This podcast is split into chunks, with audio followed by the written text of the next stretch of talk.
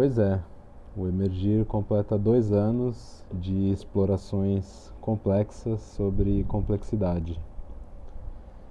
E para celebrar esse momento, alguns de nós que estamos interagindo no que é agora um ambiente né, do Emergir, nos reunimos em São Paulo para bater papo e celebrar.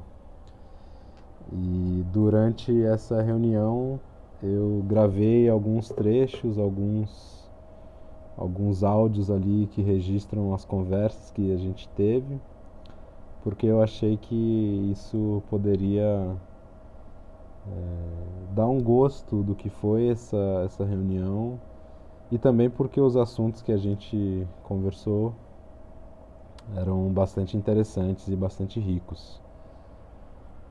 Então, no primeiro áudio que vocês vão ouvir, eu dou uma perspectiva histórica do Emergir, como nasceu, desde a tradução de alguns artigos até a criação de um portal multimídia, depois a transformação disso tudo em uma comunidade barra organismo auto-organizado aí, as dificuldades de auto-organização desse organismo, é, onde eu não é, uma liderança, mas onde isso é percebido.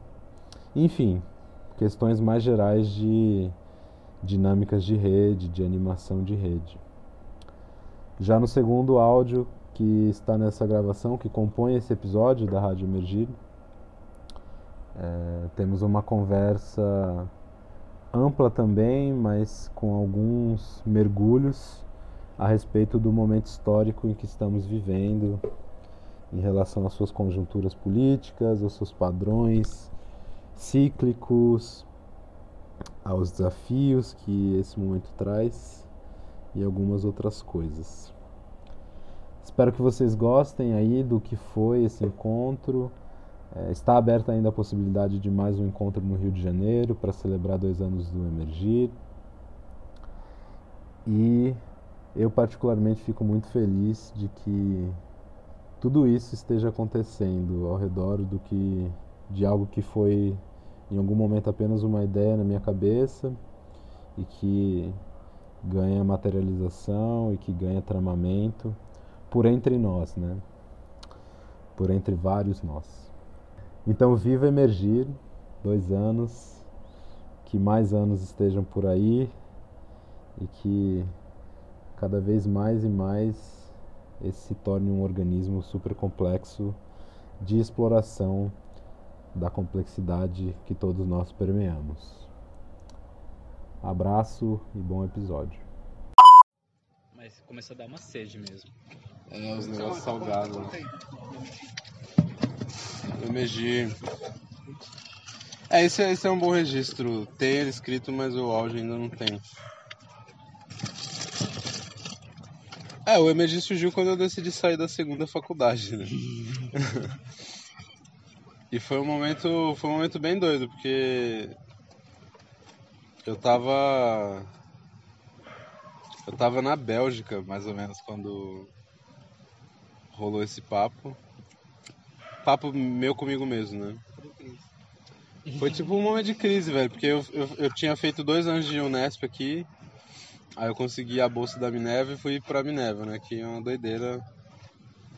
A Minerva, a universidade que a cada semestre eu viajava pra um canto. E aí eu tive um período de férias que eu fui fazer um trampo na Bélgica. E lá foi quando eu comecei a olhar essas coisas de complexidade. Eu tava sendo pago para estudar essas paradas, né? Então era assim, o sonho. E aí eu comecei a viajar. Pô, será que dá pra continuar estudando isso aqui? E me virar, né? Nem pensei muito assim, ah, um negócio que vai me. Era mais assim. Será que dá para sobreviver estudando, basicamente? Né? Mas sem estar atrelado a uma instituição, porque eu já sentia que a Minerva estava tolindo muito assim o aprendizado, né? Tipo. E olha que uma instituição é considerada né, uma, uma, instituição inovadora. É, ela tem, tem vários áreas inovadores e tal, mas eu, eu sentia que existiam muitas cordas, assim, né? Muitos fios condutores. E aí eu entrei numa de. Ah, eu vou começar a traduzir uns conteúdos aí do que eu estou estudando, que era essa história de complexidade. Que até então eu não tinha encontrado nada no, em português sobre isso, né? É... E eu comecei a traduzir uns artigos, uns negócios que eu estava trabalhando por um lugar que chamava Complexity Labs. E eles faziam justamente vídeo para o YouTube e tal. É... Só que foi um processão, né? Primeiro primeiro eu conversei com um monte de gente da, da faculdade. Tô pensando em não voltar, porque eu tava nas férias para voltar pro, pro semestre. E aí eu. pra Coreia do Sul. E era bem na época que o Trump e o Kim Jong estavam no, no ápice do amor deles. E aí tinha todo um negócio assim, pô, vou pra lá, vai ter mó treta. Vai falando, então, vai falando. Aí, aí foi um processo de dois meses, assim, de realmente, tá, não vou voltar pra faculdade. E eu não decidi que eu não iria voltar, eu decidi que eu ia tirar um ano fora, né? Uhum. É... Mas ainda assim eu falei, eu vou pra Coreia, porque qual vai ser outra chance que eu vou ter de ir pra Coreia, né? E aí eu fui pra Coreia como estudante da Minerva. Tem aqueles negócios de fazer assim e tirar foto. Ao mão aqui. É, acho que até tem, cara. Só consegui ter essas porra não. É maneiro. Segundos.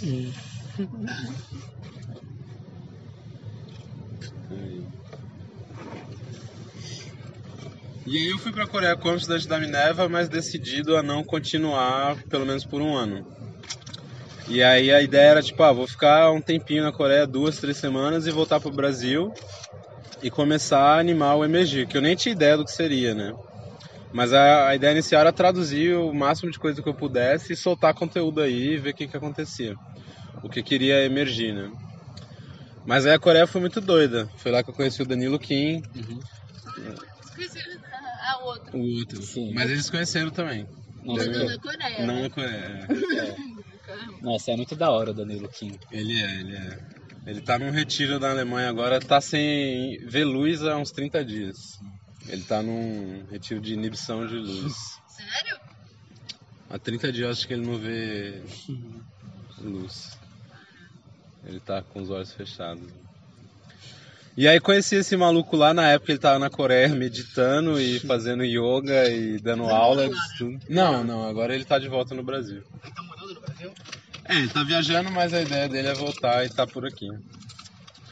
E aí lá eu encontrei ele nesse contexto desse centro de meditação e yoga e tal, yoga coreano.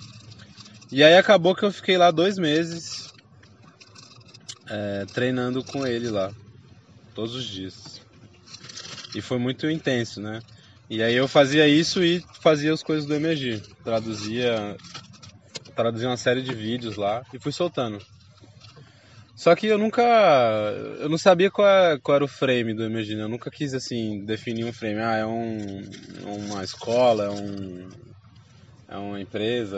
É, é- sei lá, era um canal no YouTube que depois virou um site, que depois virou um grupo no WhatsApp, e que aconteceram alguns encontros, e que a gente já escreveu artigo junto, que foi publicado numa revista, e que a gente já fez uma apresentação juntos, que eu apresentei em Barcelona.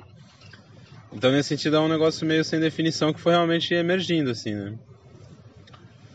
É, ao longo desses dois anos. Pois é, pois é. E não é meu, minha vontade de, de, de guiar, né? De tomar as rédeas do que é o emergir e tal. Apesar de eu estar falando aqui com o Danilo que talvez tenha essa percepção, né? De... E aí eu até estava notando que ano passado teve um momento, mais até pro final do ano, assim, en- entre setembro e final do ano, que assim, as interações no Emergir estavam bem intensas, tanto é, on- online quanto presenciais. Rolaram vários encontros, é, várias, várias interações no grupo e, e tal. E aí eu senti que esse ano, principalmente quando eu tava viajando para fora, a parada deu uma Deu uma baixa grande, assim, né? A ponto de parecer que tá hibernando, assim, né? E aí agora, não sei, assim, pra mim seria muito maneiro ver mais coisas acontecendo e participar de mais coisas, né? Que eu acho que tem uma potencialidade fodida ali, de pessoas, de ideias, de né? Eu digo ali, assim, quem tá conectado, não só no grupo do WhatsApp, mas de alguma outra forma. Tem velho, pra caralho. E são pessoas que estão fazendo coisas muito incríveis, E a assim. gente, às vezes, não. Isso que eu acho que é o grande desafio do- de, de, de trabalhar com rede. É articular as conexões que estão, às vezes, muito próximas e a gente não consegue enxergar. É porque eu não tô lá em presença, né? Porque quem faz isso sou eu. Esse é o meu papel. Na verdade, eu acho que, tipo, em termos de articulação de rede. É porque, sei lá, eu sempre tenho a impressão que, tipo, a gente ainda se apoia muito naquele negócio que, tipo, alguém anuncia e quem ouviu, ouviu e quem não ouviu, não ouviu. As chamadas. Famosas chamadas. É, sabe? mas assim, é uma brisa que eu, eu penso faz algum tempo, assim, sabe? Tipo, tinha que existir algum jeito melhor, assim. Uhum. Sei lá, teve uma. Tinha uma época, assim, pra dar um exemplo concreto. É. Eu tenho um aplicativo aqui no celular aqui, que é tipo um diário virtual de emoção, assim. E. E cara, às vezes eu fico. É monitorado nessa porra. É. Que? É dele. E tipo, é. E a brisa desse aplicativo é que ele torna muito fácil você anotar como que você está se sentindo um dia, o que, que você andou fazendo, assim. Então, por exemplo, é, você tem essa interface aqui, você pode. Ele te dá as várias opções de como você está se sentindo. Você pode clicar se você está se sentindo radiante, Triste. se você está se sentindo bem, meh, se você está se sentindo mal, merdinha. Cocôzinho. É, mas enfim. Ou então se você está sentindo meio a. E tu faz isso pra se mapear. Sim. Então vamos, por exemplo, sei lá, vamos supor que eu esteja me sentindo ri-ri.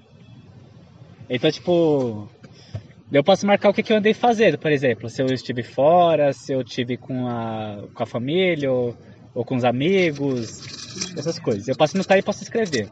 E, e você tem uma média do mês, ele te dá uma média do mês dos sentimentos que você teve, por exemplo? Sim, você pode analisar histórico. Então, por exemplo, vocês podem ver, inclusive, que, tipo, outubro do ano passado foi uma bosta de mês, assim, mas... Mas você teve outros meses, por exemplo, como, sei lá, agosto de 2018, que foi um... Que, eu, que o Danilo foi visitar a gente aqui em São Paulo e tudo mais, que foi- teve uns dias muito radiantes, assim. Eu lembro, eu lembro desse mês aí. É. Você até, me falou desse aplicativo.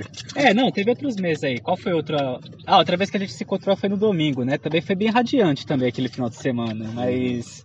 Foi da Luciana? É, foi é aquele lá que a gente foi lá em Tararé lá. Ah, lá. É, também deu bem amarelinho também, mas. É. Não, se tem um cara que atrai, atrai o amarelinho é o Danilo, assim, mas. é o radiante. Declaração de amor. Segunda. Mas enfim, a brisa que eu queria dizer é o seguinte: tipo, quando eu comecei a usar, eu fiquei pensando muito assim, tipo. Poxa, e se, e se esse aplicativo fosse, tipo, transparente, sabe? Tipo, no sentido de, tipo. Mas a gente pudesse acessar a informação? Não, tipo assim, esse diário é só eu que mantenho, pra mim mesmo. Eu pudesse acessar teus sentimentos? Mas e se eu, tipo, pudesse, por exemplo, sei lá, abrir os meus sentimentos e as outras pessoas também usassem, elas abrissem seus sentimentos e você tivesse, tipo, alguma forma que, tipo, sei lá, você acessa a sua rede e você vê, tipo, o mapa da sua rede, você vê como a sua rede tá se sentindo. Ou, Cara, isso é muito foda, sabe? Porque rolou um papo. Desculpa te interromper. Uhum. Só- mas rolou um papo há umas duas semanas atrás. Dentro daí do contexto do Emergir, da estação aí. A gente tava falando de coisa de DAOs, né? Que é a, DAO, a- as organizações autônomas centralizadas e tal. Que tá sendo muito pensado por um viés tecnológico assim forte, né? Da galera de blockchain. Uhum. DAO cria, né, codifica as organizações, é quase que um slogan que existe, né? E aí uma coisa que nesse encontro a gente discutiu, a gente estava pensando, é, como explorar DAOs, né? Como, como brincar com isso. Uma coisa que surgiu foi justamente o como uma DAO sente. Uhum.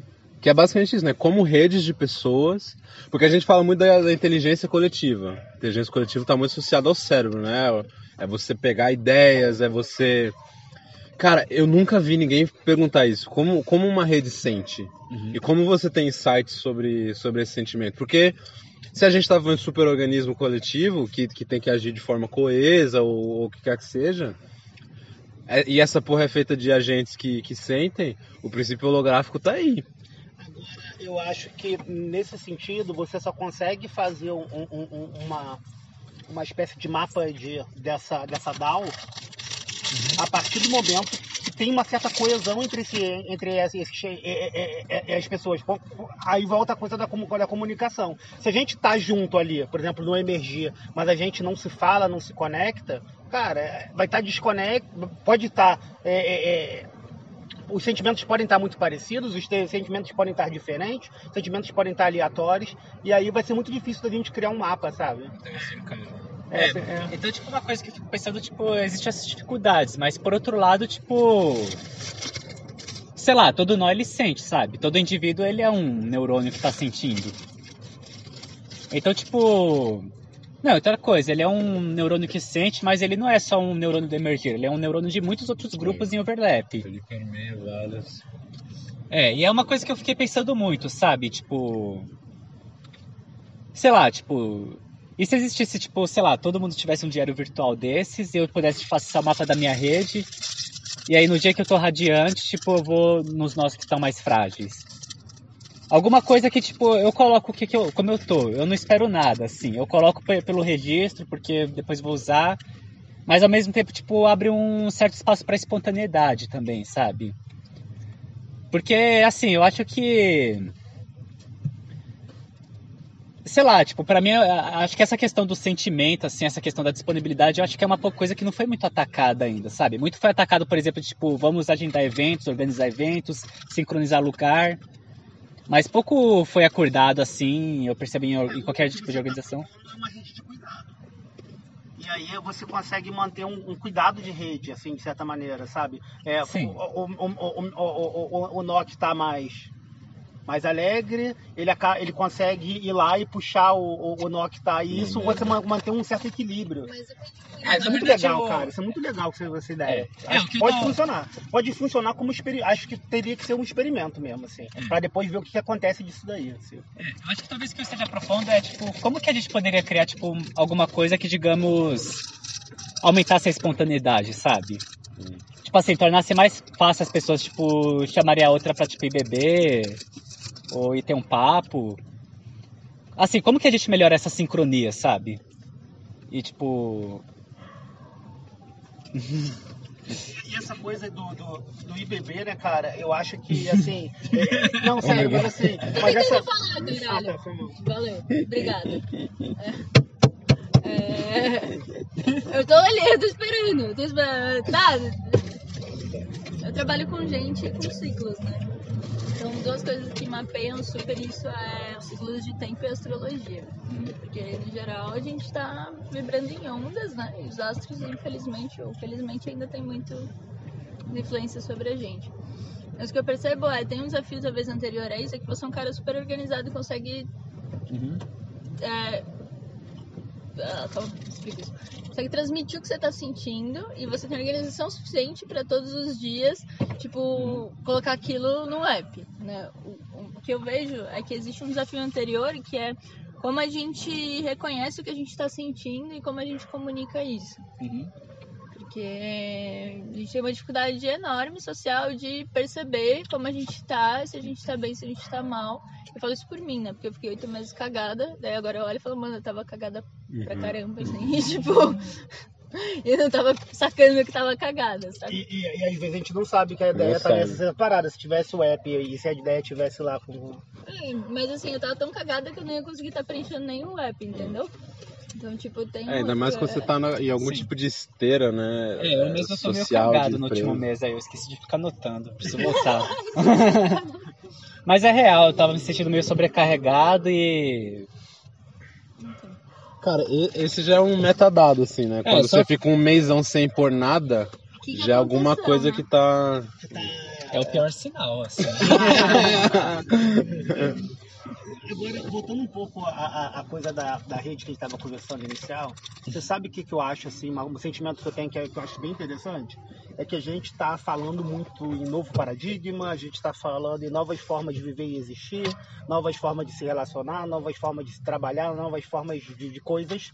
Só que a real é que a gente ainda está com um velho padrão muito dentro da gente. Até quem, até quem é, é, é, levanta a bandeira do, do, do novo paradigma, então que, que, tá, o que, que acontece? É justamente, está todo mundo dentro de um ambiente, só que está todo mundo tocando seus projetos naquela pegada egoísta, entendeu? E assim, ah, é, o Rodrigo, de alguma maneira, tem alguma coisa que tem a ver com o meu projeto. Conecta ali. Interesse, viu? Conecta pelo interesse pessoal, assim, pelo interesse uhum. e, e, e, isso. Se conecta, se conecta. Então a gente tem uma dificuldade, eu acho, de manter uma rede, por exemplo, essa rede de cuidado. Talvez isso pudesse articular com, com os movimentos de rede. Pudesse ser um, um, um, um, um GED, né? Um... Cara, eu já não, eu já não sei, assim, qual, qual interface tecnológica poderia melhor catalisar isso, porque eu fico pensando assim, a pessoa, a, a pessoa que já tá lá em 20 grupos de WhatsApp, é o dia inteiro, pim, pim, pim, pim, pim, pim, pim. Aí é um outro aplicativo que ela tem que usar, tá ligado? Uma outra parada que ela tem que fazer. Eu, é porque eu acho que assim, a gente tá vendo um momento muito paradoxal de, de acesso a ferramentas incríveis e né, com a potencialidade foda, tipo, esse tipo de coisa. Só que é um overload disso aí, né? Um, é uma enxurrada disso. E. E a gente meio que quer participar do máximo de coisas que der, né? Tipo, você quer testar, mas aí você não engaja de. Ainda mais quando tem alguma coisa que assim. Tem um certo, vamos dizer, comprometimento pessoal, por qualquer razão que seja, né? Não necessariamente porque você tá. Enfim, por qualquer razão que seja, quando tem um comprometimento, comprometimento pessoal e diário de você, vamos dizer, imputar alguma coisa, ou de você checar alguma coisa, Cara, imagina isso num dia que é isso, todos os seus grupos do WhatsApp estão. O que que vai te levar a, a, realmente fazer isso, né? Eu acho que isso é, tá num campo muito mais efêmero, né? Acho que não é o. Você pode desenhar o melhor aplicativo do mundo. Sei lá, você pode pôr gamificação, moeda, só que o incentivo já é outro, né? A intenção já é outra já. Você quer um, desafio que tem tudo a ver com, com o que a gente está falando, assim? É, eu vejo muitos movimentos é, ecológicos, assim, putas movimentos ecológicos acontecendo. E, e muito deles, assim, tá o maninho tocando a horta aqui, no maior batalha, no maior guerra, tipo, é, é na, na, na, digamos assim, na gambiarra, é, porra, deixando de ganhar dinheiro, uma porrada de coisa assim acontecendo. E, e sabe qual é, qual é a, minha, a, minha, a minha frustração? É que existe fundos, por exemplo, é, é, digamos assim, existe contas com muita grana para você acessar e desenvolver projetos no Brasil e no mundo. E o que, que acontece? A gente não consegue integrar no sentido de, por exemplo, assim, você reunir pessoas com expertise de captar esse dinheiro, chegar lá numa fundação no exterior, trazer esse dinheiro pro, pro Danilo desenvolver o projeto dele. Então, assim, e quando tem esse cara, ele está numa organização X dentro do, do, velho paradigma daquela o conhecimento acumulado. Esse cara não vai passar para a organização parceira do lado. Um fundo que ele existe, que ele sabe acessar, entendeu? Sim. Então, assim, eu tenho conversado muito com isso com o. o é, caralho. O, lá do, do, do, nossa cidade, lá, o, o, o Renato tenho conversado muito de tentar criar um espécie de grupo de trabalho para acessar esses meios e conectar é, é, essas redes articuladas, sabe? Sim. Você quer ver, tem fundo, por exemplo, é, no exterior, que você compra terra gigantes, hectares para plantar floresta. O, o rolê dos caras é te dar dinheiro para tu comprar tipo milhares de hectares de terra e você ao invés de fazer uma fazenda, você você fazer floresta. Cara, poderia criar um, por exemplo, um modelo de, de proteger a reserva Amazônia só através de um fundo desse. Como é que acessa isso? Sim. A gente está muito longe desses, desses, desses, desses percursos, sabe? É pior, Deixa tipo. É. E na verdade, tipo, quando. Quando você começa a explicar que a opção simples é pior, para eles isso é a certeza absoluta de que a solução simples realmente é a melhor. Porque se você está explicando é porque é complexo.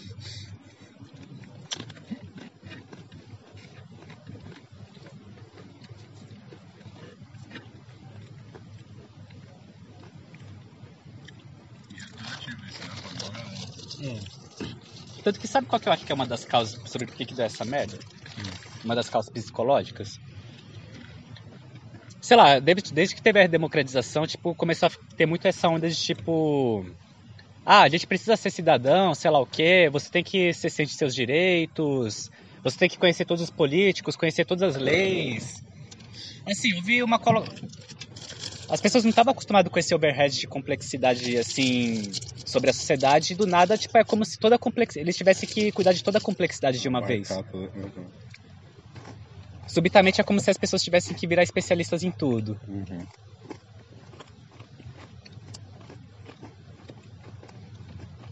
E aí muita gente começou, tipo, a se apoiar nisso, assim, tipo, bater a carteirada da autoridade complexa.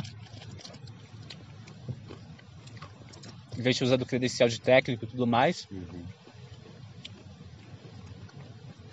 E o foda dessa carteirada é que eu acho que ela foi usada por muita gente. E eu acho que essa é uma autocrítica da esquerda, assim, que não se faz.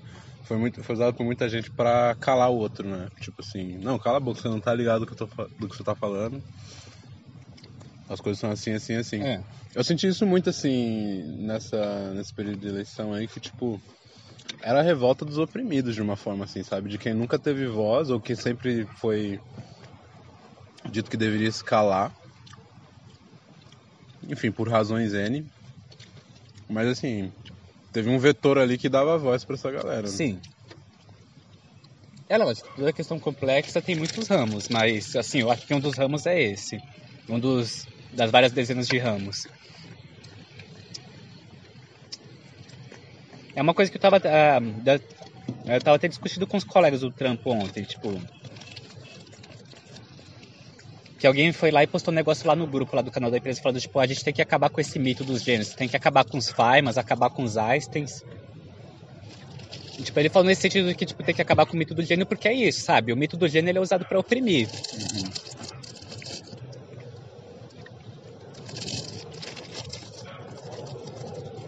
O mito de você, tipo, sei lá, você poder atrapelar as experiências individuais e. É realmente uma carteirada, né? É até meio engraçado, sabe? Porque, tipo. Assim, por muitos grupos que eu passo, assim, eu sempre passo um pouco essa impressão de geninho, sabe? Hum. Tipo assim, sei lá, com alguma regularidade as pessoas acham que, tipo, sei lá, eu sei muita coisa, assim. E é meio esquisito, assim, porque parece que, tipo, quanto maior essa sensação alheia de que, de que eu tô sendo um geninho e tudo mais, parece que mais disfuncional é o grupo na hora de cooperar mesmo. Hum. Tanto que, sei lá, tipo, é uma coisa, é até uma intuição que eu tenho, assim, sabe? Quando eu começo a me sentir meio geninho no lugar assim, é sinal de que tem alguma coisa errada, assim. Hum. É quase tipo uma fumaça saindo que, tipo, tem alguma coisa muito errada naquilo lá. Hum. Red flag. É.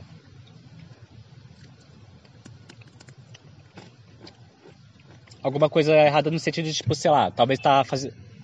O grupo tem algum intuito ou ação e as pessoas de lá simplesmente não estão engajadas, assim. Ou então simplesmente a, o intuito não faz sentido. Uhum. E aí o método gênio entra para salvar. O gênio que vai fazer tudo fazer sentido, que vai fazer tudo funcionar. E tudo que, que cabe aos não gênios, na verdade, é, é ouvir o que o gênio tem a dizer. Porque eles em si não podem contribuir nada, assim, as bênçãos do gênio. Uhum.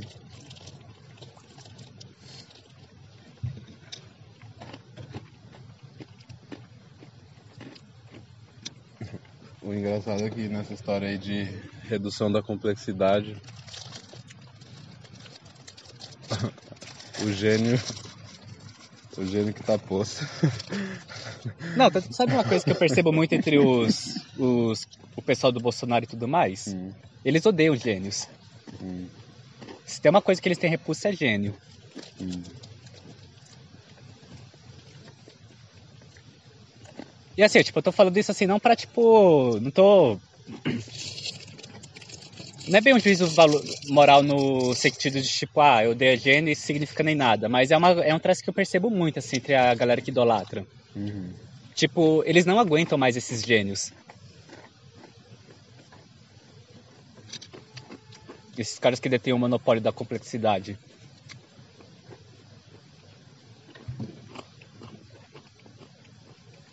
Agora, o nível mais, mais meta, assim, isso aí traz algumas questões interessantes, né? No sentido de. Porque, da maneira que eu leio, isso tem um, um desbalanço, assim, na, a nível de narrativa mesmo. uhum. né? Quem consegue contar as narrativas que importam são as pessoas que, por alguma razão, conseguem dar essa carteirada. Sim. Essas pessoas, né, detêm, vamos dizer assim, essa narrativa mais complexa. Só que ao longo dos anos, assim, isso causou essa reação absurda de, assim, não, não queremos narrativas complexas. Sim. Mas ao mesmo tempo, as coisas são. Né, várias das coisas que a gente está lidando hoje, até em termos emergenciais, assim, por natureza elas são complexas. E aí você tem uma dissonância bizarra, né? Sim. Entre narrativas vigentes e situações. Né? É que sei lá também, sabe? Tipo, o fato de a gente viver em uma sociedade em larga escala, tipo, é uma tremenda gambiarra cognitiva. Não. Eu tava lendo algumas os artigos que saíram ultimamente. Porque o fato é, tipo, na maior parte da história do humano como espécie, os grupos que a gente tinha que interagir geralmente eram grupos de não mais do que 10 pessoas, de forma consistente. E ao mesmo tempo, tipo, as pessoas moravam em lugares muito afastados uma das outras, porque se as pessoas começassem a se aglomerar demais, você não ia ter muita caça. Uhum. Então, digamos, o ponto de equilíbrio ecológico a nível demográfico, era uma população relativamente esparsa. E aí teve a adoção de técnicas de agricultura e tudo mais que permitiu esse adensamento. Mas, tipo, a evidência que existe é que, tipo, eram épocas extremamente violentas, assim, no começo. E elas só deixaram de ser tão violentas quando você começou, quando começou a surgir algumas gambiarras cognitivas. Como, por exemplo, religião. Religião moralizante, no caso. Uhum ou então estrutura estruturas hierárquicas. É, pra mim me remete um pouco a ao que uma galera tipo Capra vai falar que essas estruturas aí aglutinantes, né? Elas, elas fizeram alguns tramamentos assim no nível imaterial mesmo, né? No nível de ideias. Uhum. Que, enfim, através de diferentes mecanismos, né? Punição, recompensa, permitiram que as pessoas estivessem vivendo com uma mínima, eu nem chamaria de harmonia, né, mas com uma mínima não violência, assim, né, em uhum. conjunto. Uhum. Mas ao mesmo tempo, cara, eu vejo, ou eu sinto, não sei, que isso tá cada vez mais se desmanchando no ar mesmo, assim. É, essas narrativas que. Ou essas esses aglutinantes, assim, né, e materiais que mantinham ou mantêm a gente junto, eles estão muito frágeis, assim, né? Sim, sempre foram frágeis, na verdade. Tanto que, sei lá, você pega o livro do Turkey, o que ele demonstra é que o negócio é praticamente caótico, assim. Mesmo quando você não tinha acesso às tecnologias modernas, a norma era você ter uma estabilidade totalmente cíclica. Hum. Você nunca conseguia ter uma estrutura totalmente estável. Hum. E a gente, querendo não, tem esse fato inédito agora que, tipo, a gente tem a internet praticamente promoveu, digamos, uma enxurrada de complexidade em, em um só tiro só. Hum. Não foi uma introdução gradual à complexidade, foi uma introdução espontânea. Tem um espaço de tempo bem curto, se for para pensar. Né?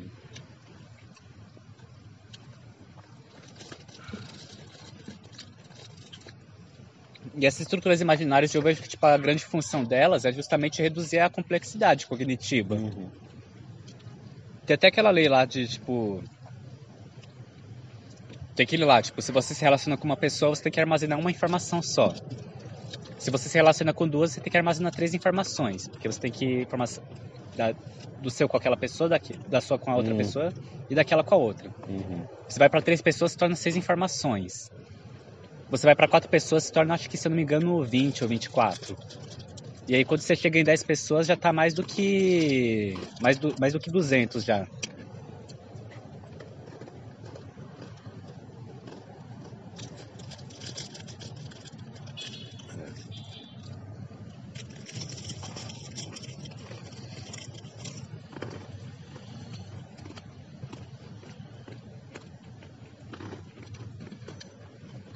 Aliás, será que talvez seja bom mandar uma localização pros caras, porque, tipo, é meio grande a horta. Eu mandei. Ah, tá. mandei. É, eu senti que na real a galera não veio não.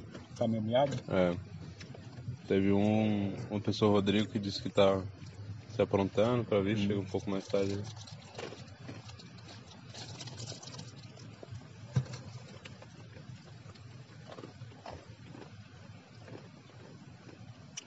É, essa história do MG também.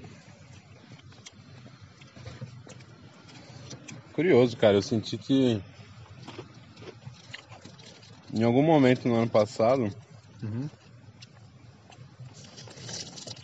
tinha bastante atividade acontecendo. Não, não sei se atividade, mas né, bastante interação acontecendo. De uma forma bem espontânea mesmo, né? Porque nunca foi minha, minha intenção reger, assim, as interações, assim. E aí eu senti que quando eu fiz essa viagem pra fora, Uhum. Deu uma despertada? pra cacete. É, uma coisa que eu, tipo, percebo, assim, dos, dos grupos que eu interagi com você, é que, querendo ou não, tipo, quase sempre, em, em quase todos eles, você quase adquiriu um certo papel de um, digamos, um semi-líder informal, assim. Sim. Apesar de, na verdade, a sua tentativa ser justamente eliminar essa figura. Paradoxal. É. Mas assim, justamente por tipo, você conseguir tocar muitas das coisas que. Sei lá, você realmente, é- você realmente era quem aglutinava, assim. Uhum. Mas assim, eu também não considero também que, tipo. Não é por nada, sabe? Tipo, eu, por exemplo, eu mantenho contato com o Andy de vez em quando. Duas semanas atrás eu até fui lá pro aniversário dele. Ah, foi, A mano. gente teve os papos. Não consegui. É. Não, sem falar que eu sou extremamente grato, assim, de você ter me mostrado aquele outro Danilo lá, assim, tipo. peguei a carona com ele lá, daí quando eu voltei lá, tipo, a gente teve altas conversas e, tipo, a gente. Assim, eu acho que, tipo, eu tive alguns dos melhores papos, assim, desde que eu cheguei em São Paulo aqui com ele, assim, Ah, mesmo? tipo. Foda. Então, assim, também tem isso, assim, de repente, tipo.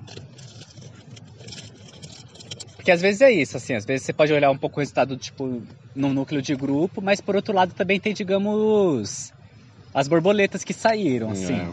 E aí o problema é que essas borboletas são sempre invisíveis, assim. Ah, Eu, por exemplo, de vez em quando, tipo, eu recebo algum relato lá que, tipo, eu fui muito importante pra alguém lá em Rondônia, sei lá o quê, eu fui uma grande inspiração. E. E sei lá, eu nunca imaginei assim, sabe? Uhum. Tipo. uhum. E na verdade, quando eu saí de Rondônia, o que eu ficava pensando de é tipo, ah, ninguém sentiu minha falta, ninguém vai sentir. Uhum. Uhum. Então, sei lá, também tem muito disso que. Cara, isso aí, essa coisa da. Você usou a metáfora das borboletas, me fez, lembra, me fez lembrar um conceito que eu acho muito maneiro de uma sueca. Que ela, ela fala de warm data, é Uhum. o dado quente, né? Sim. Que ela fala justamente que assim, é o tipo de, de dado que ele é. Principalmente assim, no contexto de análise de redes, assim, né? Ele é internodal, né? Ele é. Ele é o- ele qualifica a interação entre os nós em, uma, em um sistema. em um ambiente de rede, né? E ele não é, por natureza, ele não é quantitativo, né? Uhum. e raramente observável, assim, né? É uma parada mais. É perceptível, mas através de outros meios, né? Uhum. E eu acho que é bem isso, né? Esse tipo de. de coisa, assim, de. Eu, eu imagino e eu sei de alguns casos, assim, né, voltando pra coisa do MG, eu imagino eu sei de alguns casos onde isso- em que isso aconteceu mesmo, assim, de. de ter rolado interações no ambiente em que né, outras borboletinhas saíram, assim. Isso é bem, isso é bem legal. Eu acho que tem muito a ver, na verdade, com a intenção por trás do MG, né? Mais do que, sei lá, se, sei lá, né? se estivessem acontecendo outras É. dinâmicas. Então, sei lá, talvez uma descrição que poderia ser feita é que, digamos assim. É. Porque, sei lá, o Emergir era, dig- era, digamos, um certo núcleo social. De repente, aquele núcleo lá, uh, esse núcleo, digamos, com um certo core onde todo mundo conseguia enxergar, talvez não aconteceu tanta coisa que fosse visível. Mas talvez, na verdade, os verdadeiros acontecimentos foram nas periferias uhum. dessa, dessa rede, uhum. que é onde você não consegue observar, na verdade. Uhum.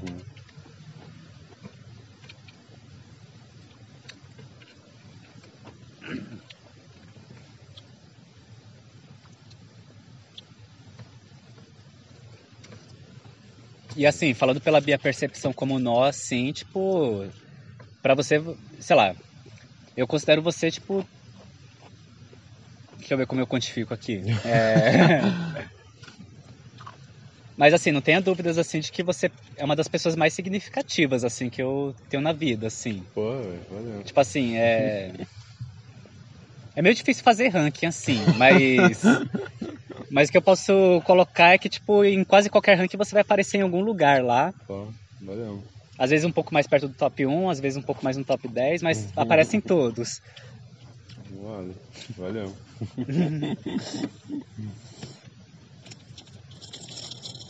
E assim, eu eu tenho a impressão muito forte assim que que digamos, não é uma opinião única assim. Hum.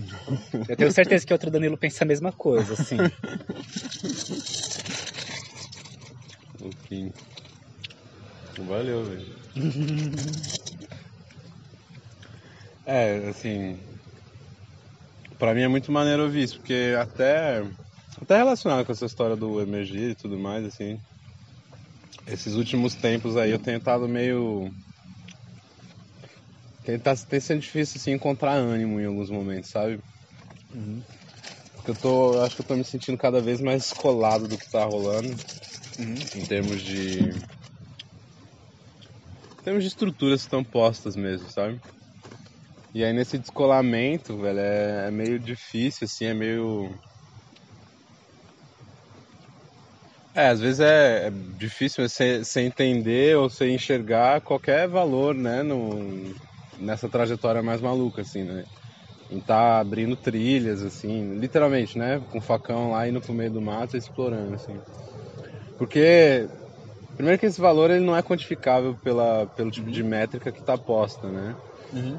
É, eu não tô rico, eu não, eu não, não fundei uma 500 startup ou whatever, né?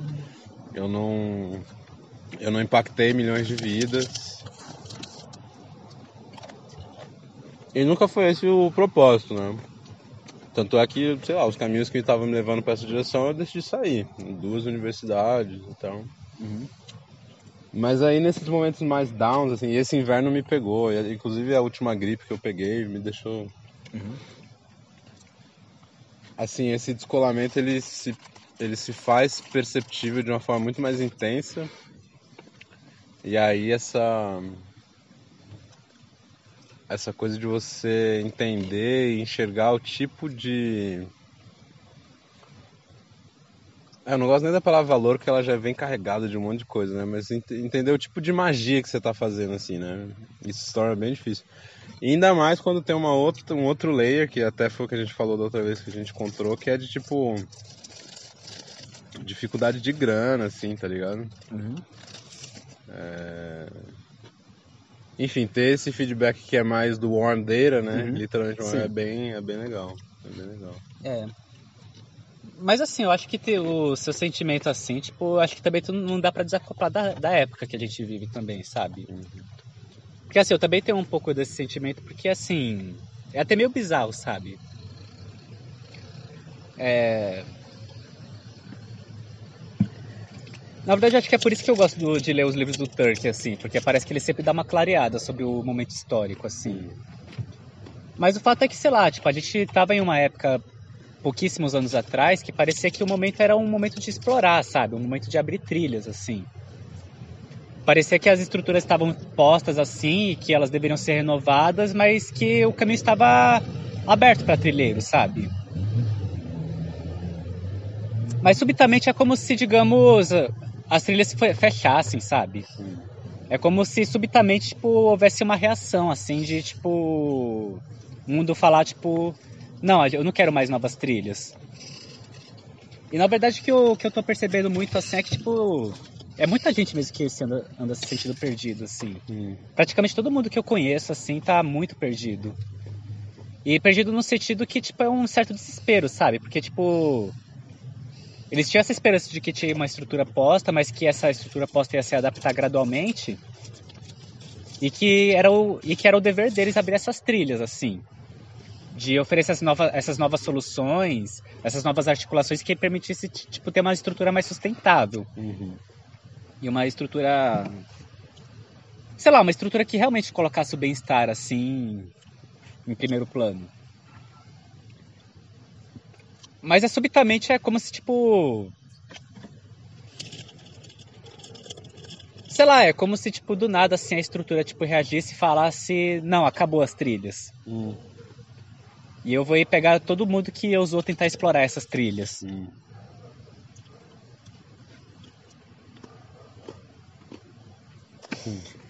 O Tolkien, no livro dele, ele falava muito que, que quando você pegava o ciclo histórico, assim, das estabilidades, você, você podia dividir a história da estabilidade geopolítica em quatro períodos. Você tinha um período de expans, expans, expansionário, um período de, digamos, era de ouro, Hum. era de ouro entre aspas. Na verdade, depois eu vou explicar, mas depois da era de ouro você tem a época, o período de crise e depois você tem o período da depressão. E geralmente esses ciclos históricos eles têm uma, um tempo característico de em torno de 200 anos. Cada. É um tempo característico, às vezes é menos, às vezes é mais, e depende de muitas coisas. Até porque esses tempos, na verdade, eles são associados a vários fatores sociológicos e cada um evolui de uma forma meio diferente. E também cada sociedade tem suas peculiaridades geográficas e históricas. Uhum. Mas e uma sociedade que não é muito perturbada e não tá, acontece nada de muito diferente, nem nada. Geralmente esse tempo típico é em torno de 200 anos. E o tempo é mais ou menos esse por causa do tempo geracional. Porque de certo modo esse ciclo é um pouco associado à dinâmica geracional. Sim. E o que ele fala é o é seguinte. Ele fala que basicamente o que rege essas crises sem- sempre é o conceito de superprodução de elite. Que é basicamente é o seguinte, é uma espécie de teoria malthusiana isso. No seguinte sentido. Você pega uma sociedade, ele tem um determinado número de vagas de elite. Mas antes de entrar nisso, eu vou explicar rapidamente o que é uma elite. Hum. Uma elite no sentido sociológico da coisa É o são... cara que abriu a MEI. Não, o- a, de- a definição rigorosa sociológica é a elite é aquela que mais exerce poder do que é exercida nela. Hum. Geralmente numa ordem de cinco vezes a mais. Hum. Quando você fala de poder, você basicamente é a, é a capacidade de extração de mão de obra alheia mediante o uso de, de determinados mecanismos. E esses mecanismos são quatro, a priori. Você tem o mecanismo coercitivo, que é a extração de mão de obra mediante ameaças físicas ou psicológicas. Enfim, basicamente é o poder de fazer alguém trabalhar para você porque você apontou uma arma na cabeça da pessoa. Tipo escravidão. Outro mecanismo de poder seria o mecanismo econômico, que seria a extração de mão de obra mediante trocas materiais. A pessoa cedeu o tempo dela porque, sei lá, você deu um quilo de ouro para ela, Uhum. ou porque você, sei lá, deu uma ideia para ela. Enfim, alguma coisa foi trocada e ela cedeu tempo para você. Isso seria o poder econômico. A terceira forma de poder seria o poder social, que seria a extração de mão de obra mediante o uso de carisma, convencimento, sentimento. Pode ser porque é uma pessoa muito carismática, pode ser que ela desperte compaixão, pode ser que ela desperte pena. Enfim, por causa do, do sentimento que ela desperta no geral, da impressão que ela causa, ela extrai mão de obra. Geralmente muito associada a político, artistas, padres. A última forma de poder seria o poder administrativo. Que seria o poder de extrair mão de obra porque, porque você não sabe muito bem o que está fazendo na real. É o poder das regras, o poder dos rituais, É quando você faz a coisa e. Esse é... Protocolo. É o protocolo. É, porque o protocolo manda, porque o ritual manda. É um poder que costuma ser associado às burocracias e às religiões. Mas é claro, os poderes eles costumam vir misturados. É muito difícil você achar um poder sozinho e puro em um só sentido. Uhum. Até porque você consegue fazer troca de poder às vezes. Se você tem poder econômico, você pode tentar comprar uma arma e ter, ter poder coercitivo. Uhum. Se você tem poder coercitivo, você pode extorquir alguém e conseguir poder econômico. Uhum. Se você tem poder social, você pode meter o um migué e conseguir econômico. Tem, enfim. Uhum. Então tem muitos caminhos possíveis de como você faz essa troca e de como você obtém eles. Dito isso, então a elite é aquela que mais exerce poder nesses quatro mecanismos do que é exercida nela. Então você pode contemplar tanto uma elite econômica quanto também outros tipos de elite. Então, por exemplo, só porque uma pessoa ganha muito, não necessariamente ela vai ser elite, porque pode ser que. Sei lá, pode ser que tenha tanta gente colocando pilha nela e tudo mais que na prática ela nem usa o poder dela direito. Uhum. Ou então pode ser que tenha uma pessoa que quase não tem grana, mas como é uma pessoa influente e tudo mais, é uma pessoa que, sei lá, todo mundo ri dela, é uma pessoa muito bem querida e sei lá o quê. Então, mesmo sem dinheiro, ela continua tendo poder. Uhum. Então, isso é o poder, isso é elite. E o conceito de superprodução de elite é o seguinte: numa dada sociedade em qualquer época, você tem um número fixado de números de vagas de elite. Por exemplo, o número de governadores não muda com o tempo. Uhum. O número de prefeitos também não.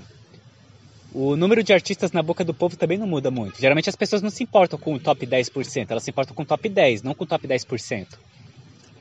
Quando você fala da elite econômica é uma coisa parecida.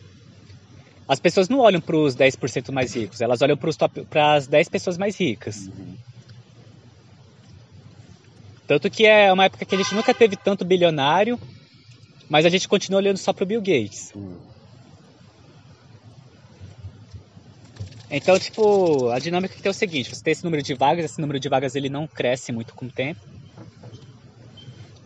Mas ao mesmo tempo a população ela cresce. E assim, o crescimento demográfico ela não acompanha esse crescimento de vagas de elite. Uhum. Então, tipo, o que acontece é o seguinte, é... Aí você começa a ter uma dinâmica geracional, intergeracional. Quando a elite está bem estabelecida no lugar dela, a população está bem estabelecida no lugar dela e está todo mundo de boa, ok. Mas aí você começa a colocar o tempo para rodar. A elite começa a ter filhos. Esses filhos, eles, como eles se acostumaram com o padrão de vida de seus parentes, eles começam a aspirar também a serem parte da elite. Mas naturalmente não vai ter vaga para todos eles, porque afinal a vaga de elite não cresce tão rápido quanto a população. Uhum. O que acontece é que quando começa a faltar vaga de elite, é, a elite ela começa a aumentar o, o, a, o rigor para você fazer parte da elite. Você tem que se provar cada vez mais para poder fazer parte da elite. Porque se falta vaga só para candidato, você tem que selecionar eles de algum modo. Uhum. E geralmente a seleção é através de. Você tem que provar alguma coisa. Você tem que provar que é rico o suficiente, tem que provar que passa nas provas difíceis e sei lá o quê. Quando isso acontece,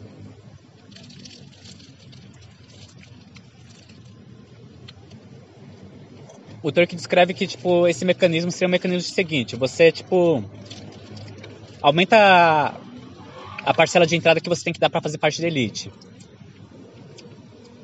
Ou seja, você tem que consumir mais mão de obra da população. Ao invés de você estudar três anos, você estuda cinco anos. Portanto, mais dois anos consumindo mão de obra educacional. Ou então, tipo, para você entrar no clube dos ricos, você não pode mais ter um milhão, agora você tem que ter cinco milhões. E quando você vai aumentando esses requisitos, o que vai acontecer é que a elite ela começa a explorar cada vez mais a população. Então, tipo, a época expansionária seria a época que está mais ou menos tudo, tudo de boa. E a época de, da, da Era do Ouro que o Turk fala seria essa época que a elite começa a aumentar o nível de, de extração de mão de obra. Porque, sei lá, uma das formas, por exemplo, que os, a elite usa para tipo, aumentar seu nível de mão de obra é, é fazendo grandes obras de artes, grandes monumentos, grandes paradas, grandes sei lá o quê. Essas coisas grandiosas da vida aí. Grandes produções intelectuais, enfim. É a época de ouro da elite. quando a elite, a elite consegue consumir muita mão de obra. Mas conforme vai, vai consumindo cada vez mais mão de obra, tem outro fenômeno que acontece também. Porque não só falta vaga para os aspirantes da elite que nasceram já da elite, mas como a desigualdade vai crescendo, o que acontece é que as massas começam a aspirar a ser, fazer parte da elite também. Quando todo mundo é mais ou menos igual, muitas vezes você fazer parte da elite simplesmente é muito trampo sei lá, para que você vai querer se responsabilizar por tudo e você não vai, você vai ganhar uma micharia a mais e ainda ter que ser responsável por tudo. Agora, quando você ganha o dobro, o triplo, o quintuplo ou, ou 50 vezes mais para ser o responsável, aí a história muda. E aí, quando a população é tão miserável, o que acontece é que começa a entrar num cenário de que você não perde nada em não tentar. Então, quando a desigualdade é muito grande, o máximo que você perde em tentar ser da elite e não conseguir é perder tempo mesmo. Porque afinal, se você tá nas massas, você tá na miséria. Então começa a ter essa dinâmica que a desigualdade ela aumenta também o número de gente das massas querendo fazer parte da elite. Então você começa a ter tanta concorrência dos filhos da elite quanto também da, das massas que querem sair da vida infernal que eles têm. Uhum. E aumenta a desigualdade aumenta esses números. Então você vai aumentando cada vez mais a proporção de aspirantes por vaga. E aí chega um ponto que é, a época, é o ponto que passa da, da era de ouro para a crise. Que é a época que esses aspirantes elite eles começam a ficar indignados. Porque eles vêm, sabe? Eles têm que fazer tipo. Eles têm que fazer dois, três pós-doc para passar num concurso. Eles têm que trabalhar igual um doido para provar que consegue alguma, alguma coisa mais ou menos. E eles veem aqueles caras velhos, sabe? Aqueles caras velhos que estão lá faz 40 anos. Eles não têm nem tipo um quinto da qualificação, uhum. nem um quarto da qualificação. Quem que tem mérito de verdade? Uhum. Os aspirantes começam a ficar bolados em um certo momento, porque tipo é é tantos aspirantes, esses aspirantes têm que tipo ralar tanto, têm que se qualificar tanto, têm que conquistar tanta coisa só para poder ser aceito como parte da elite. E eles vêm para a elite existente, eles veem que eles não têm nem um, um décimo do que eles têm os aspirantes chegam uma hora que eles começam a ficar indignados. E aí é quando o Turkey fala que começa a surgir a contra-elite. Quando os aspirantes, tipo, eles se revoltam e começam a se articular e montam um grupo de oposição contra a elite. Geralmente, e que é sempre composto da classe média. Ele fala, por exemplo, que a Revolução Francesa, diversas revoluções que teve, a Revolução Leninista, foi tudo promovida por essas contra-elites. E você pega a história de quem e quem que era, digamos, os dirigentes, você vê que a história é sempre a mesma. Eram pessoas que, digamos, da época, na época meio que detinham todas as qualificações e tudo mais, mas não conseguiam acessar a elite. E ao mesmo tempo a elite estava decadente. Mas enfim. E aí quando surge a contra-elite, então entra num cenário de crise, porque porque um grupo começa a ficar promovendo coisas para tentar tirar o outro do poder. O grande intuito agora da contra-elite não é mais acessar a elite e se tornar parte da elite. Mas na verdade é derrubar a elite, tirar toda ela do poder e se tornar a nova elite.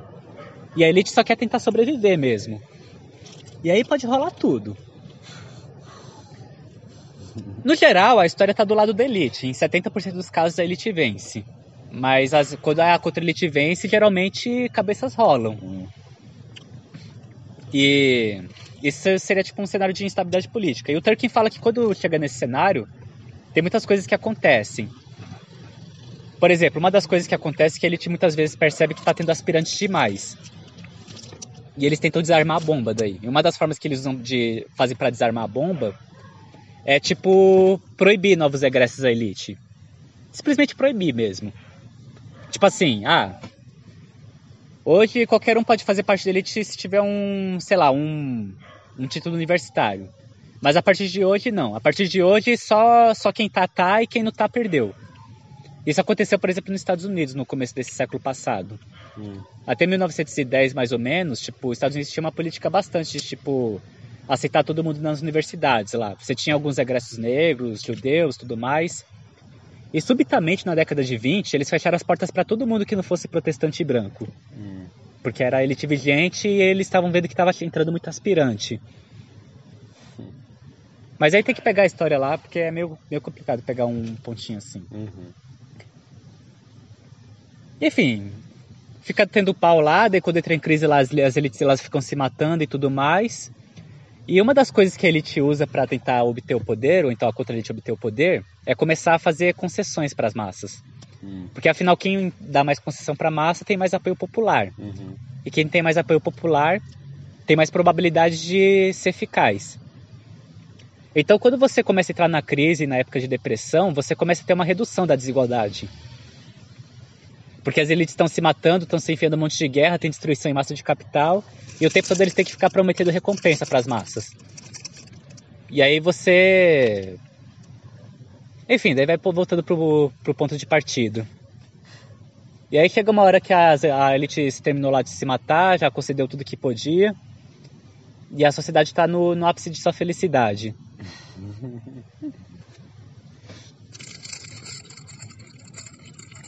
Agora, como é que esse, esse, esse padrão cíclico aí que o Tolkien identificou? Cara, claramente, tipo, você vê algumas coisas que tipo, é, é coisa de crise, segundo o Turk. Tipo, por exemplo, ele falou que em época de crise, uma das grandes medidas que a elite usa para estancar o número de aspirantes entrando é o que ele chama de fechar o patriciado, que é fechar as portas de acesso à elite. E sei lá, quando você pega, pega o governo atual, por exemplo, cortando tipo investimentos em ciência e educação. Hum. Para mim isso é um movimento claríssimo nesse sentido, Hum. que é querendo ou não a universidade pública ela é o caminho mais claro hoje em dia para alguém se ascender socialmente. Uhum. Agora tá complicado, mas assim, cinco anos atrás ou dez anos atrás, se alguém quisesse tipo uma resposta muito fácil de como ela, ela poderia se tornar parte da elite e um caminho bem certo assim, sem nenhuma dúvida, tá é entrar na universidade pública. Hum. E note uma coisa, tipo, os últimos governos que teve, tipo, eles ampliaram muito mesmo o acesso às universidades. E, tipo, não só das públicas, mas das privadas também. Tipo, teve um número muito grande mesmo, assim, na ampliação do ensino superior. E até então, tipo, a universidade, tipo, era muito uma coisa de, tipo, formação de, das elites futuras. O que eu quero dizer é que, tipo, nos últimos anos teve um boom de aspirantes. Hum. Tipo assim, você meio que praticamente triplicou, quadruplicou o número de aspirantes em menos de 10 anos. Tanto que é uma coisa que eu vejo muito assim, sabe? Tipo, gente que entrava no curso de engenharia sa- pensando que ia, tipo, ia sair ganhando, sei lá, 12 mil, 10 mil. E tá indignado assim porque tiraram o direito dele de ganhar 10 mil por mês. Uhum. Tiraram o direito de nascença dele de poder ganhar 10 mil por mês.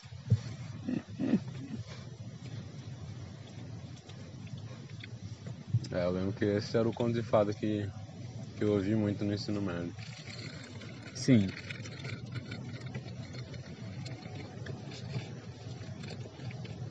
Então, mas o que eu tava pensando é como é que esse ciclo, esse padrão cíclico aí. Como é que ele. Sabe qual que é engraçado? Hum. Esse negócio da universidade, de ter uma crise política logo depois, ela tá acontecendo aqui, mas não foi só aqui que aconteceu. Sabe aquela, aquelas, aquelas revoluções árabes que teve em 2011? Uhum. Foi a mesma história. É. Teve uma expansão massiva do ensino superior nos anos antecedentes. Você praticamente quadruplicou, quintuplicou o número de pessoas que tinham ensino superior. E bem, os, os regimes lá entraram em colapso.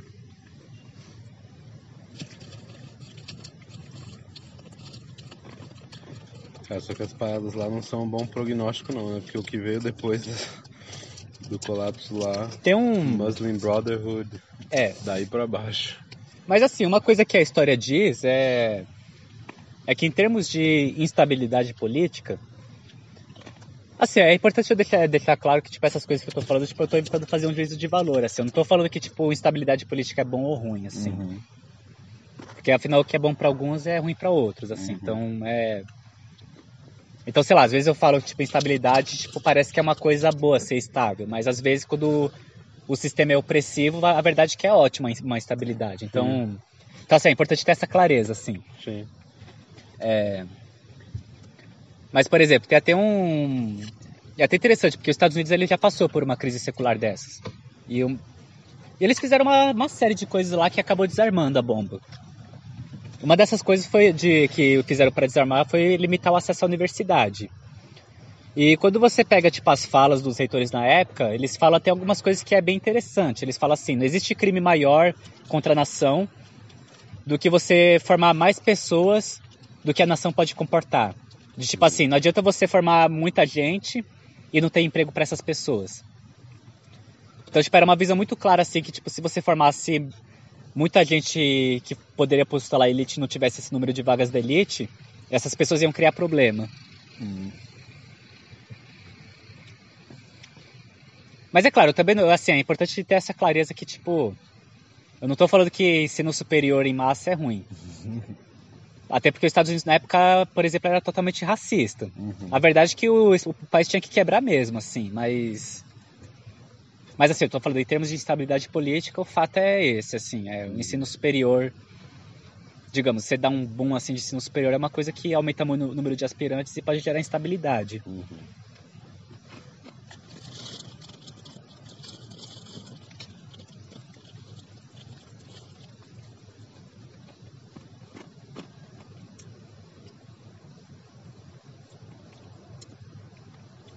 Mas é claro, também não dá pra tipo, tratar isso como tipo, fator, o único fator causal, até porque, tipo.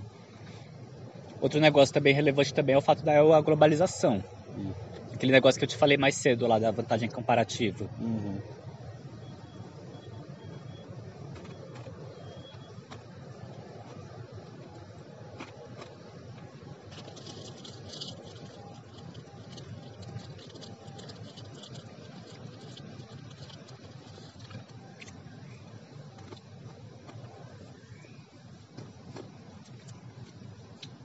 Daí o que eu sinto muito é isso, sabe? Eles estão fechando a porta do patriciado. Ninguém mais pode ter bolsa na pesquisa. Atividades que são muito, muito liberais estão sendo coibidas. Mas você vê isso como algo intencional? Eu acho que, tipo, individualmente ninguém pensa nisso. Mas eu acho que, tipo, querendo ou não, tipo, os grupos eles são um grande cérebro coletivo, sabe? Uhum. Eu acho que, tipo, não tem ninguém no governo pensando, tipo, ah, eu vou fazer isso porque eu vou fechar a torneira. O que eu vejo mais, na verdade, é meio que um cérebro coletivo, assim, que é. E que os neurônios, na verdade, são os sentimentos dessas pessoas. Tipo assim, o fato é que, tipo. Alguns pontos de. Os pontos de vista são avançados não porque eles são os mais racionais ou os mais empíricos, mas porque eles refletem os sentimentos. E cada pessoa, digamos, é um neurônio sentido numa ponta.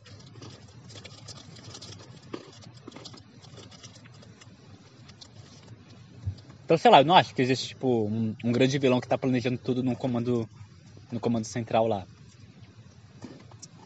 Não o que acontece é um Paulo. É. Não, o que acontece é um comportamento emergente mesmo. Uhum.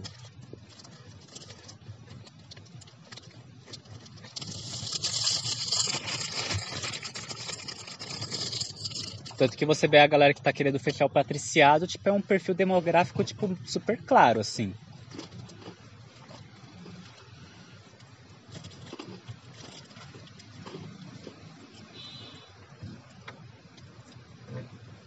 Justamente o perfil que, tipo, tinha o direito de nascença assegurado.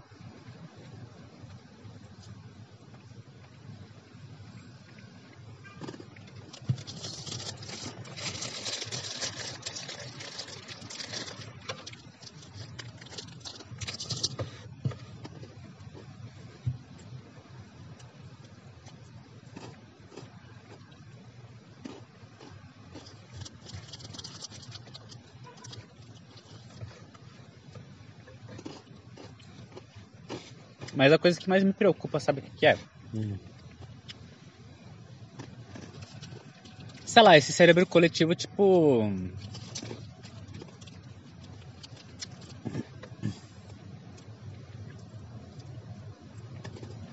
Porque assim, tem desafios assim que, tipo. Sei lá, seria, tipo, sem dúvidas nenhum, tipo, ruim pra humanidade como um todo, assim, sabe? E que, tipo, você não precisa nem ser corporativista para tipo, enxergar isso. Tipo a questão, por exemplo, da limitação de recursos naturais e mudanças climáticas. Isso que eu, que eu tava curioso, assim, como é que isso aí se... Como é que esses padrões aí que o... Que o Turman... O Turman... O... o Turkey identificou como é que ele se relaciona com, com esses limitantes, né? Então, a gente não sabe porque. Nunca viveu isso. É, porque a gente não viveu muitas vezes. Não, é tipo assim, os grupos eles já passaram por muitos problemas, assim, no sentido de tipo. O problema é que mudança climática é um problema de complexidade inédito, assim. Não. Ele é difícil de enxergar diretamente na memória de curto prazo. Ele exige um nível de coordenação que é inédito. A gente tem muitos exemplos de coordenação, mas assim, nenhum na escala assim que é necessário. Realmente. Cara, eu gosto muito da metáfora de um cara. Eu ouvi isso ano passado num podcast dele. Ele é um desses caras aí, né, que é, tá pensando, vamos dizer, um dos filósofos aí da, dos tempos atuais, um dos filósofos do apocalipse, vamos dizer. E ele falou uma metáfora que eu achei muito boa, era na época que Game of Thrones estava bombando, né? Aí ele falou, cara, a gente. A gente tá aqui fazendo as coisas, né, em competições de mercado, competições físicas, né, guerras e tal. Como os reinos do Game of Thrones ali, né? Mas assim, o Winter's coming numa maneira, né, o inverno tá chegando de uma maneira que a gente não tem nem ideia. Aham. E mais ainda, a gente nunca teve que se coordenar de uma, de uma escala como essa para enfrentar um, um desafio como esse, assim, né? Que é um desafio que, assim, ele não é contra um povo ou uma nação, ou... é realmente uma parada, assim,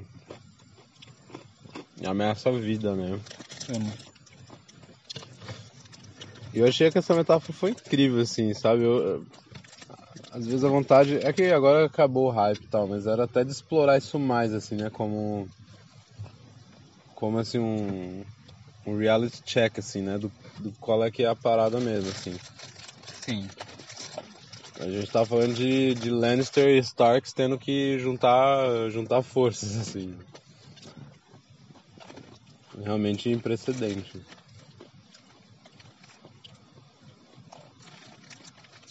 E ao mesmo tempo tipo, é meio bizarro, sabe? Porque. Não é nem um pouco difícil. Uhum. Tipo assim, tem um negócio que o Artaf, cara lá da física atmosférica, ele sempre fala muito. Ele termina o seminário deles falando, falando meio que isso.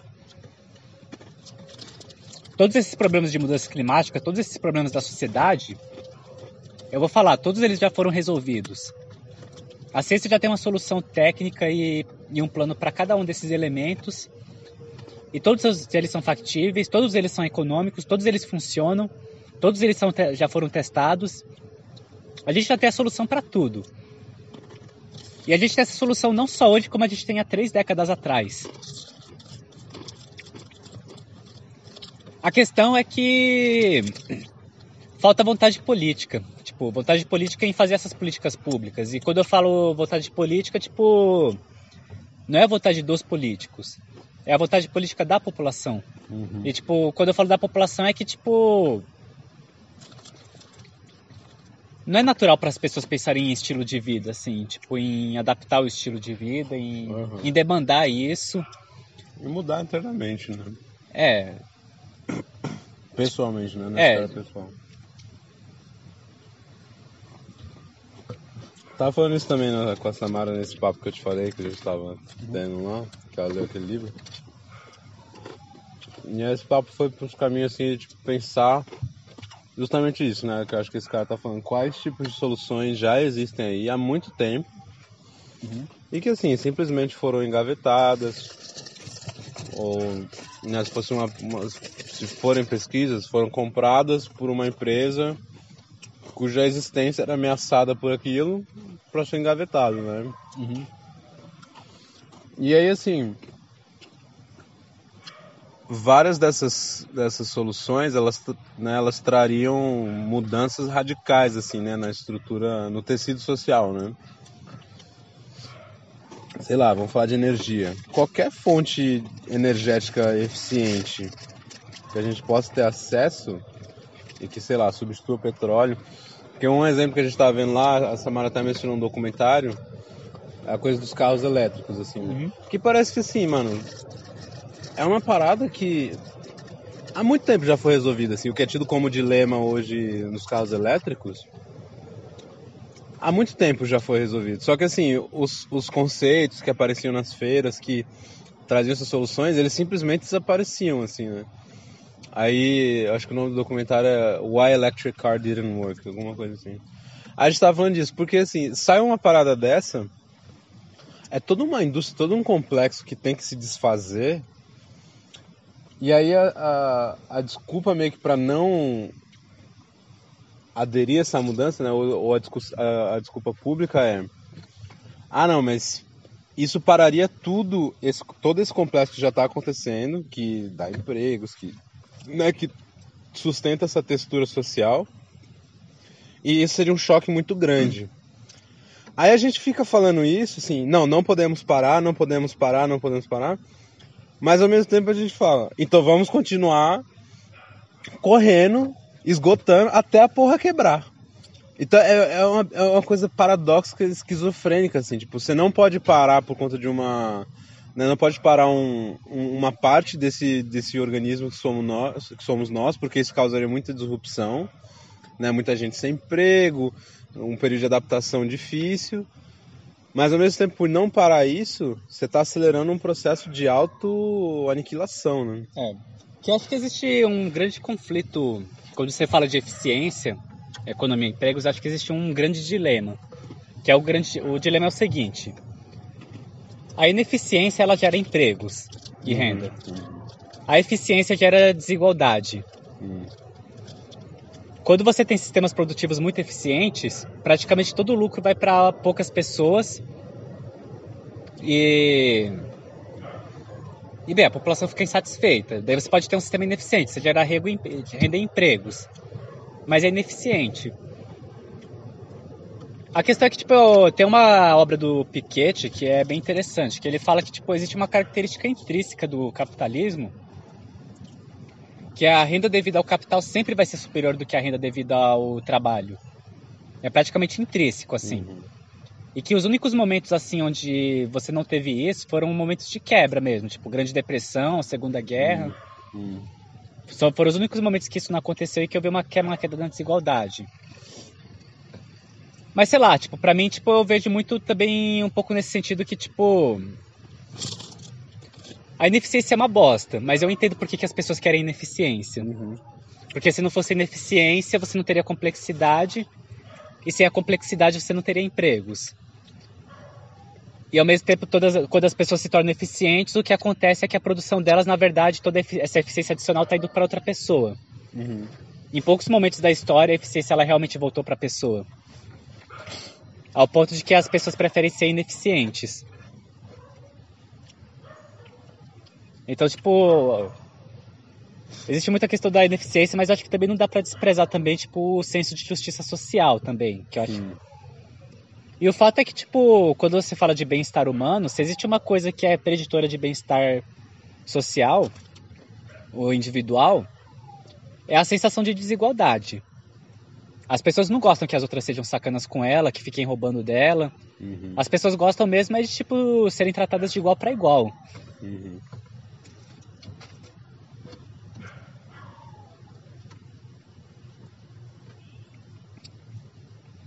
Então é, ineficiência é uma bosta, mas. Mas como que a gente poderia, tipo, estimular as pessoas a serem eficientes, sabe? Então, nesse sentido eu fico pensando muito em, em lógicas que são diferentes mesmo, né?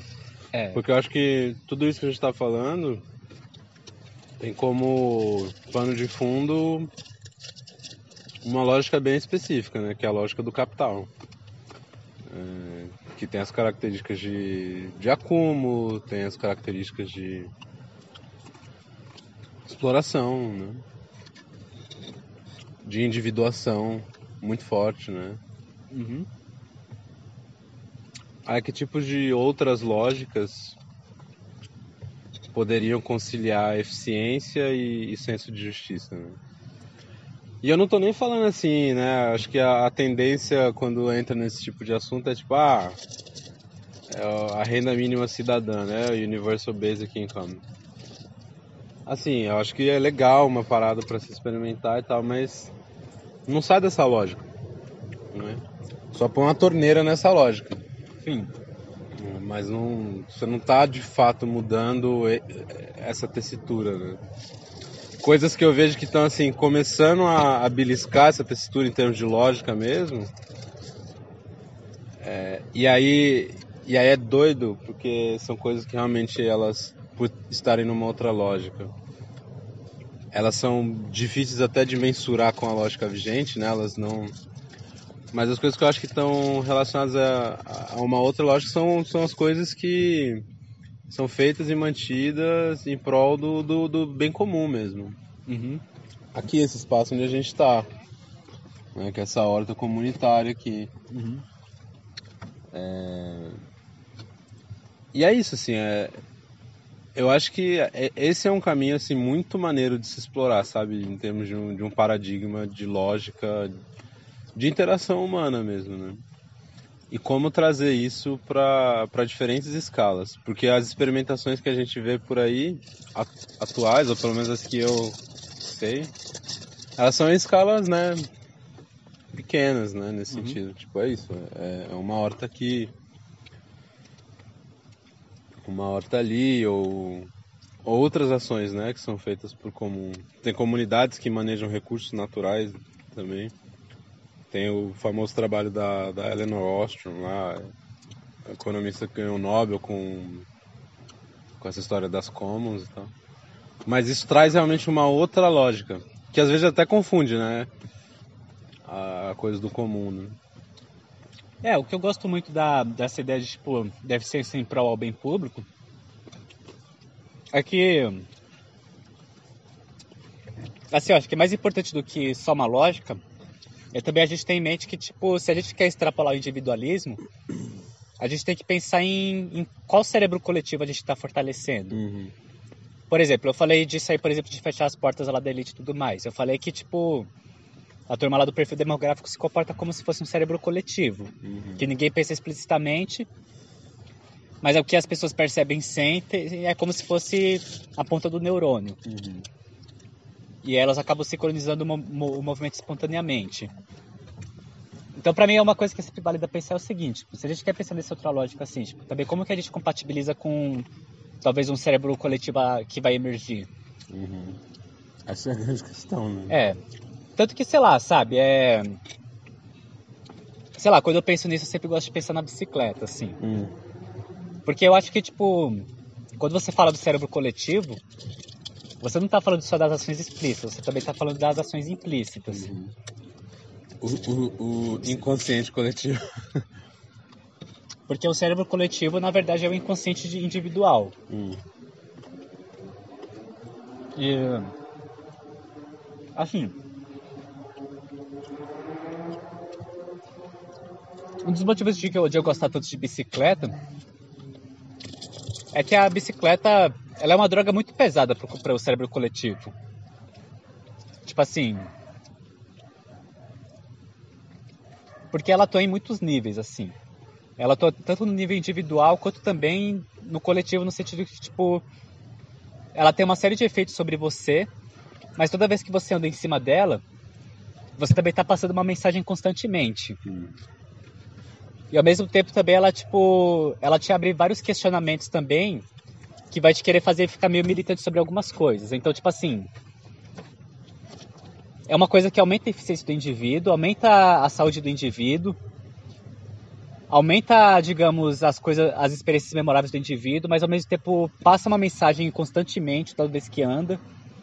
Toda vez que anda, tipo, Tipo assim, ela não tá estimulando só os sentidos dela, ela tá estimulando o sentido de todo mundo que observa ela. Uhum.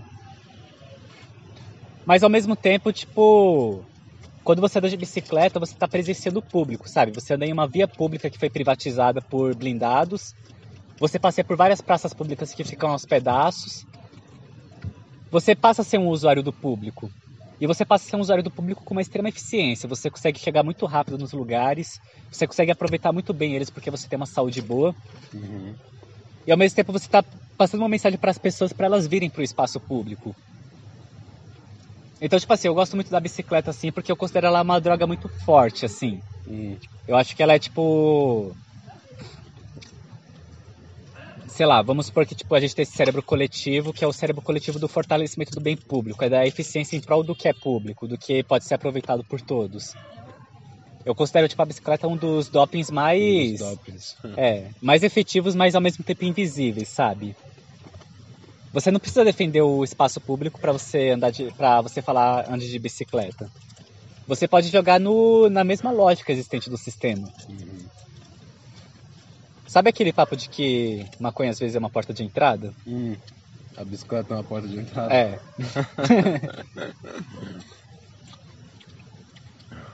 É assim, eu usei o exemplo da bicicleta, mas eu tenho certeza que tem outros exemplos assim. Mas uma coisa que eu venho pensando muito é que para fortalecer esse cérebro coletivo, a gente precisa atuar principalmente no inconsciente. No simbólico.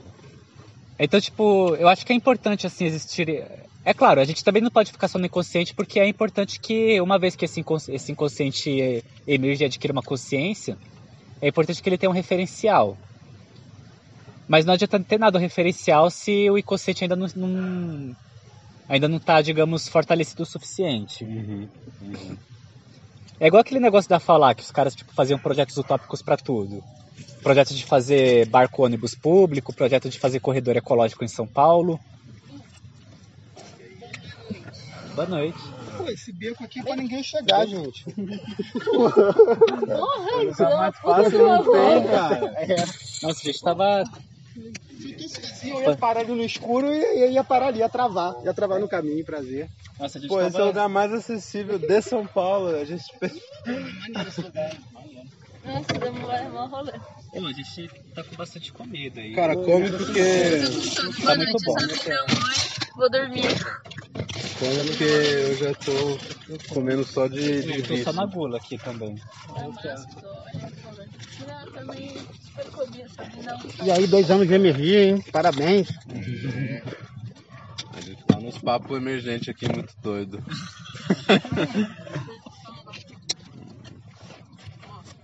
Pô, maneiro que vocês vieram aí.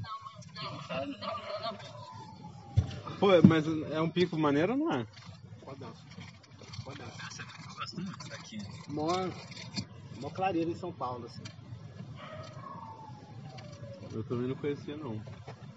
E vocês passaram ali, vocês viram que tem umas hortas, negócio ali? Bastante grande. Pô, eu tô, eu tô morando na Augusta. aqui. Ó, deixa eu anunciar já, o áudio tá sendo gravado aqui.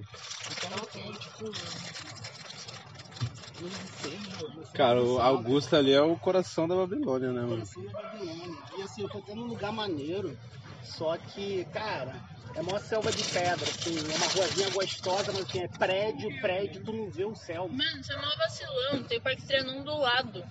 Da Cara, tem o Parque Tem Trianon é dois pertinho parques mesmo, ali. é pertinho. Mas assim, o Trianon eu nem acho tão maneira. Eu, eu, eu- eu, às vezes eu vou andando, às vezes eu vou andando pro Ibirapuera, uma caminhada de 40 minutos. Aí eu vou, caminho até o Ibirapuera, fico lá lagartando e depois volto mas fazer- É, não sei também, mas tem aquelas bikes que daria pra pegar um real, você desceria pro Ibira, Yellow. Ah, é um real que paga? Como é que eu esquema disso? aí? Tem que Ah, aplicativo. É um real 15 minutos, eu acho. Uhum. Né? Peraí. O cara sabe que eu, eu tenho um GPSzão é o frente. GPS. Esse aqui que é interessante. É, grande bico. Ah, é bacana isso. Uma saga Mas e aí, como é que você tá? Bem, bem. Tá sendo um foda. Paulista. Tá sendo foda. Experiência meio louca, assim. E eu vim, eu vim pra cá é, agora. Os meus preferidos é esse e Esse, esse. essas Esse que é bom semanas. também. E a Cecília do Candomblé, né? E ela, e ela entrou no lance de, de preceito, ou seja, galera. Aqui, que-